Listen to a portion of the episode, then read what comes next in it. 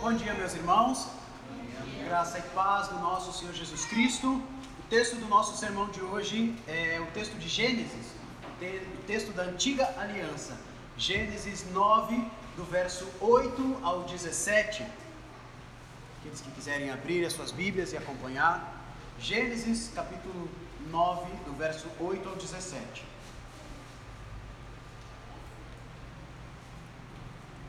Diz a palavra do Senhor. Disse também Deus a Noé e aos seus filhos: Eis que estabeleço a minha aliança convosco e com a vossa descendência, e com todos os seres viventes que estão convosco, tanto as aves, os animais domésticos e os animais selváticos que saíram da arca, como todos os animais da terra. Estabeleço a minha aliança convosco. Não será mais destruída toda a carne por águas de dilúvio, nem mais haverá dilúvio para destruir a terra. Disse Deus: este é o sinal da minha aliança que faço entre mim e vós, e entre todos os seres viventes que estão convosco para perpétuas gerações. Porém, nas nuvens, o meu arco será por sinal da aliança entre mim e a terra. Sucederá que quando eu trouxer nuvens sobre a terra e nelas aparecer o arco, então me lembrarei da minha aliança firmada entre mim e vós e todos os seres viventes de toda a carne, e as águas não mais se tornarão em dilúvio para destruir toda a carne. O arco estará nas nuvens, vê-lo-ei, e me lembrarei da aliança eterna entre Deus e todos os seres viventes de toda a carne que há sobre a terra. Disse Deus a Noé: Este é o sinal da aliança estabelecida entre mim e toda a carne sobre a terra. Vamos ao nosso Deus em oração? Misericordioso Deus, que as palavras da minha boca e o meditar dos nossos corações sejam agradáveis na tua presença, Senhor, rocha nossa e nosso redentor. Amém.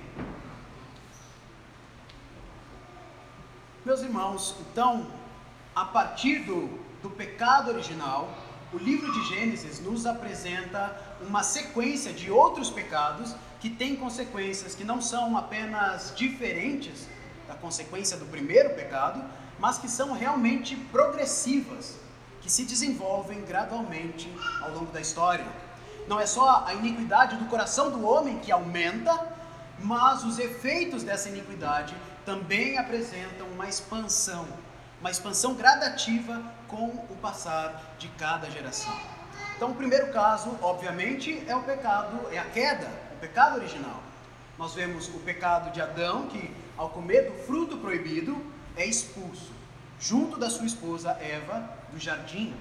Adão e Eva desobedecem a Deus e são expulsos do jardim. O primeiro pecado leva o primeiro casal a ser expulso da sua casa. Logo depois, Gênesis no capítulo 4, é relatado então o pecado de Caim, que ao cometer assassinato contra o seu próprio irmão, acaba sendo exilado. Caim acaba sendo expulso da região em que ele vivia. E por fim, em Gênesis no capítulo 6, nós então temos o relato do pecado dos filhos de Deus, a descendência de Sete, os filhos de Deus que acabam se casando com as filhas dos homens, descendentes de Caim, e, e acabam gerando um povo totalmente corrupto e mau. Essa mistura entre os filhos de Deus e os filhos dos, dos homens, os filhos de Deus e as filhas dos homens, acaba gerando um povo não apenas misto, né? mas um povo corrupto e mau. Então o Senhor, arrependido e entristecido com a sua criação, resolve também expulsar, eliminar da terra todos os seres humanos através do dilúvio. Então, as Escrituras revelam para nós que, além do aspecto relacional do pecado, existe também um aspecto territorial existe um, aspecto territorial no pecado. E ele começa destruindo uma casa, passa por uma região ou um bairro, e em pouco tempo, então, ele pode consumir uma nação inteira ou o próprio mundo. Então, a verdade é que depois da queda, o mundo inteiro foi consumido por essa rebelião contra Deus. E a criação, então, entrou num estado de natural declínio chegando ao que Deus considera o pior estágio desse declínio, o estágio em que o povo de Deus começa a se casar com ímpios. É isso que Deus, esse é o último estágio, é o estágio que Deus considera pior nesses pecados graduais, né? O povo de Deus se casando com ímpios, se dando em casamento com ímpios, e então Deus destrói toda a humanidade. Então o que acontece é que a igreja perde a sua vitalidade, perde a sua fidelidade, e ao invés então de gerar uma semente santa, o que surge dessa, dessa união é uma geração totalmente corrompida. Mas o fato é que o Senhor sempre preserva uma semente para si. Deus sempre preserva uma semente para si e ele faz isso através da família de Noé. Noé, sendo um homem justo e íntegro, que andava com Deus, caminhava com Deus, ele então acha graça diante do Senhor e ele e a sua família são salvos. Deus chama aquela família para dentro das portas da arca, simbolizando a igreja. Deus chama aquela família para dentro das portas da igreja, enquanto ele exerce julgamento sobre o mundo lá fora. O mundo lá fora é julgado e com isso então o Senhor também estabelece uma nova criação através de Noé. Noé é uma espécie de novo Adão através do qual, de maneira igualmente progressiva, assim como o pecado teve aspectos, né, teve um desenvolvimento progressivo, da mesma forma, através de Noé, um novo Adão, uma nova criação, ele traz, Deus traria a transformação para o mundo. Então, o nome de Noé significa descanso, aquele que oferece repouso. É isso que significa Noé. E é justamente isso que Noé realiza. Né? Deus realiza através de Noé, tirando aquele mundo criado de um estado de autodestruição para um estado de paz, um estado de descanso, um estado de descanso no Senhor. Então vamos para o nosso texto, do verso, 8, do verso 8 ao verso 11, diz assim: Disse também Deus a Noé e aos seus filhos: Eis que estabeleço a minha aliança convosco e com a vossa descendência, e com todos os seres viventes que estão convosco, tanto as aves, os animais domésticos e os anima animais selváticos que saíram da arca, como todos os animais da terra. Estabeleço a minha aliança convosco. Não será mais destruída toda a carne por águas de dilúvio, nem mais haverá dilúvio para destruir a terra. Pensando aqui sobre essa aliança, um contrato, ele é estabelecido entre as partes, tendo em vista o benefício mútuo. É assim que funciona um contrato. Um contrato tem essa, esse propósito, né? benefício mútuo. Mas uma aliança, um pacto, o pacto que Deus propõe é estabelecido visando o mútuo sacrifício. Diferente de um contrato. O contrato visa mútuo benefício, mas um pacto, uma aliança, que é o que Deus estabelece, ele visa o mútuo sacrifício. Como nós vemos nos votos de casamento, por exemplo, o serviço deve ser recíproco, no melhor e no pior, até a morte. E é isso que nós vemos nos pactos estabelecidos pelo Senhor. Deus estabelece uma aliança com Noé para servir e ser servido por Noé. E não só por ele, mas por toda a sua descendência.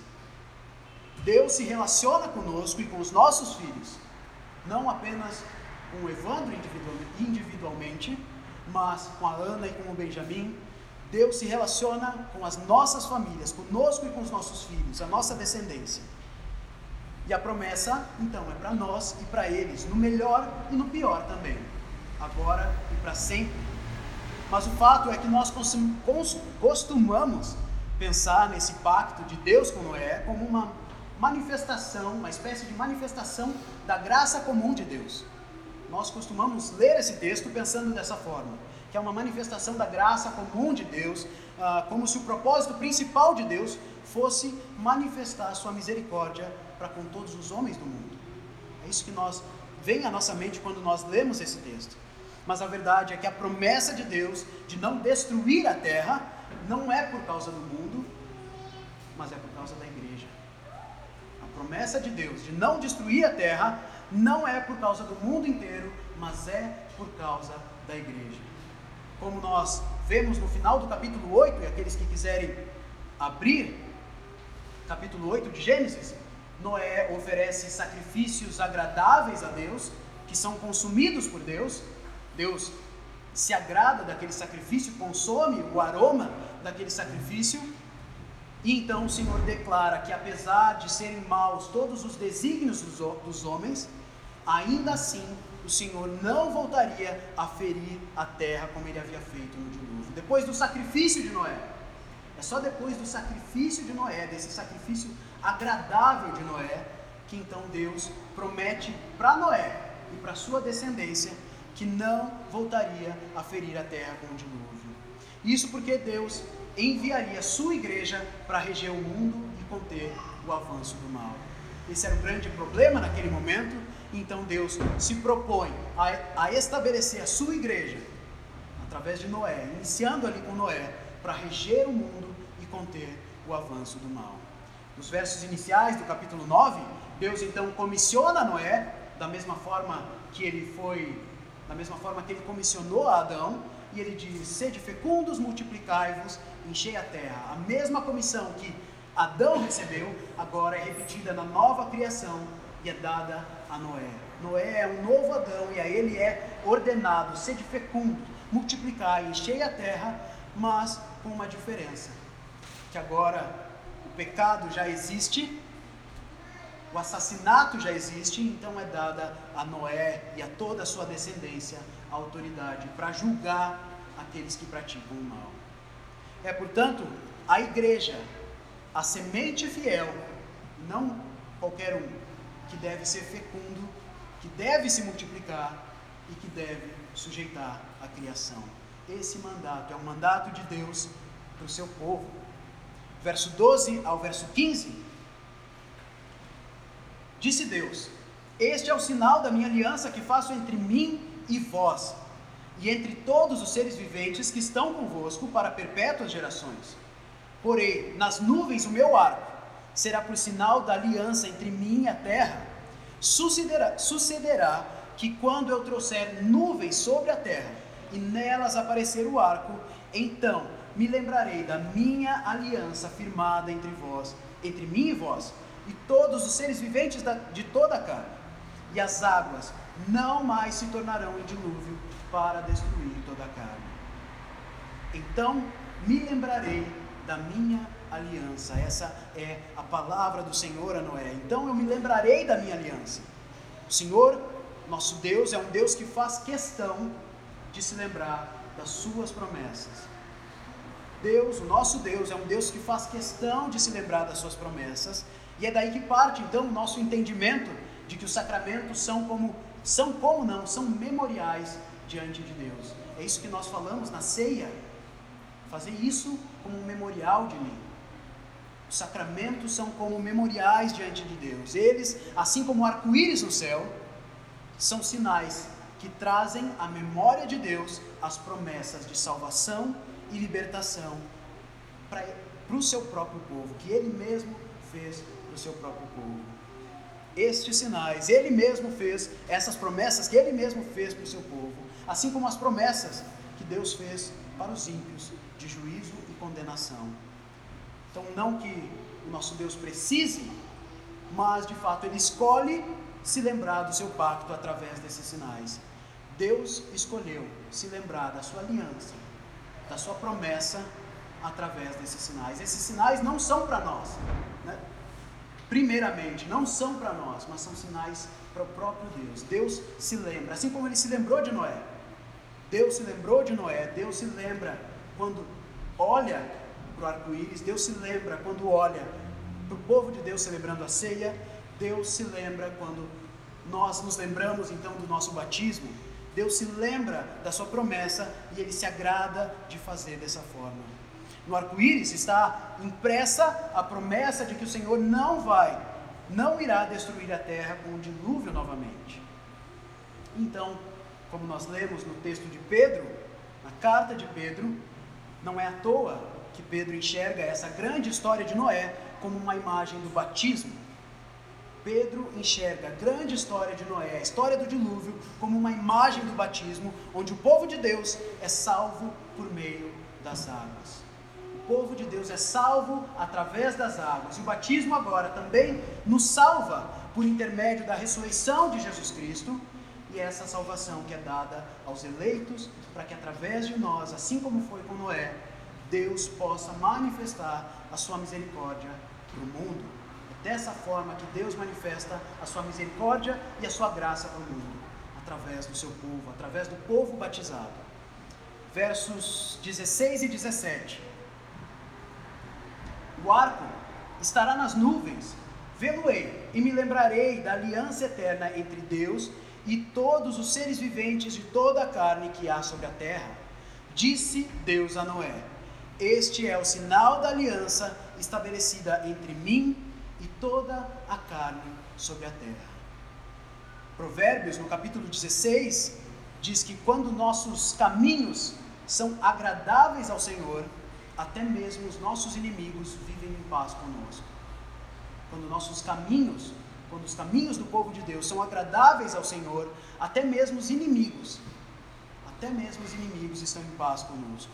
E é dessa forma então que Noé, a descendência de Noé e a igreja exerce influência no mundo. É dessa forma que a igreja governa o mundo.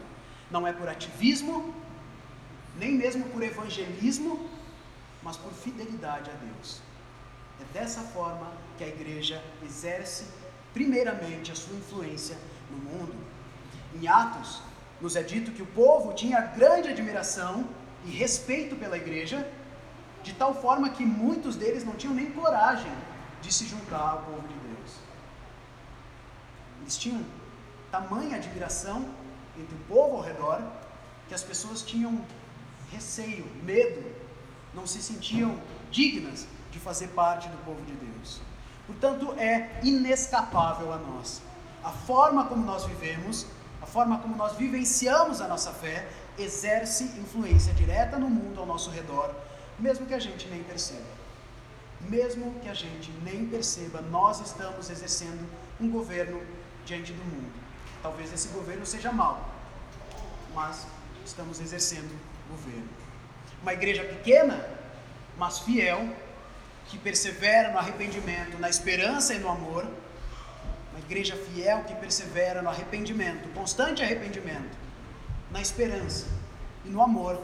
Está fazendo pelo reino muito mais que milhares de mega igrejas engajadas, mas que sequer têm a coragem de se reunir para cultuar. Uma igreja pequena e fiel faz mais pelo reino de Deus do que mega churches, mega igrejas engajadas, mas que sequer se reúnem para cultuar o Senhor no dia do Senhor. Em Apocalipse, no capítulo 4, vemos que é dito que um arco-íris, existe um arco-íris ao redor do trono de Deus. Apocalipse usa essa imagem, essa linguagem. Há um arco-íris ao redor do trono de Deus.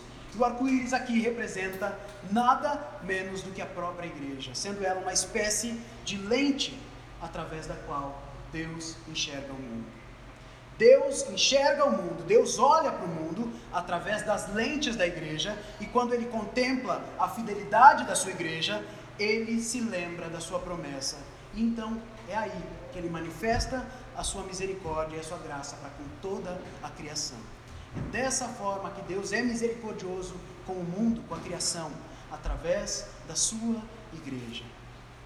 Nós, então, não precisamos de gente infiltrada no governo, de campanhas evangelísticas, nós não precisamos de mais livros ou engajamento nas redes sociais, essas coisas são secundárias. Não precisamos de gente infiltrada no governo, campanhas evangelísticas, mais editoras, mais livros, mais engajamento, mais páginas no Facebook, coisa do tipo. Nós precisamos de alguns poucos homens e mulheres fiéis, assim como Noé. É isso que nós precisamos, é isso que a igreja, algumas poucas igrejas fiéis que oram, que meditam na lei do Senhor de dia e de noite, que educam e criam seus filhos na disciplina e admoestação do Senhor e por fim, que não abrem mão de cultuar a esse Deus domingo após domingo. A reforma que Deus propõe ao mundo, a renovação do mundo, prometida por Deus a Noé, começa justamente pela casa de Deus. É na casa de Deus que começa a reforma e o julgamento do mundo, através da promessa de Deus a Noé e a toda a sua descendência, o povo de Deus, a sua igreja. Em nome do Pai, do Filho e do Espírito Santo. Amém.